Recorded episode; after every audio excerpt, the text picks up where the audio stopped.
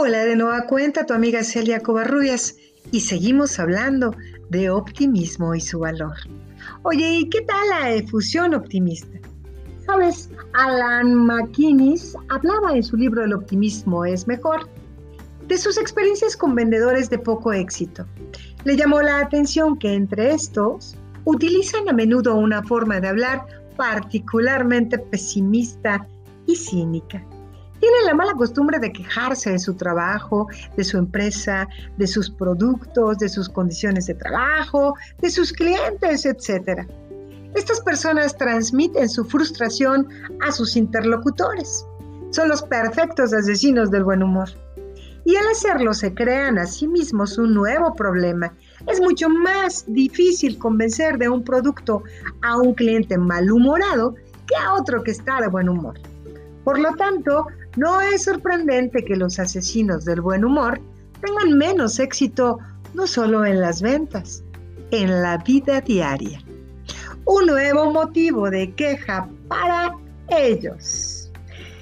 Lo mucho que el optimismo puede motivar a las personas lo demuestra una investigación que llevó a cabo el psicólogo Martin Seligman por allá en 1988 con los miembros del equipo olímpico norteamericano a partir de un test de optimismo, Seligman determinó primero el discurso personal de un grupo de nadadores. Algún tiempo después, puso a entrenar a los nadadores. Cuando los deportistas salieron del agua, se les comunicó un tiempo peor del que en realidad habían hecho.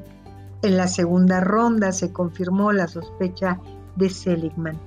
Mientras que los optimistas nadaron en un tiempo igual de bueno o incluso mejor, los pesimistas lo hicieron con una marcada lentitud. La prima hermana, señores, del optimismo es la esperanza. Saber lo que es preciso hacer para llegar a un objetivo y tener energías para dar esos pasos. Después, una fuerza motivadora primordial y su ausencia resulta paralizante. Los estudios de aptitud demuestran que los mejores trabajadores de servicios humanos, todo lo que va desde la atención de la salud y el asesoramiento psicológico hasta la docencia, expresan esperanza con respecto a quienes tratan de ayudar. ¿Y tú?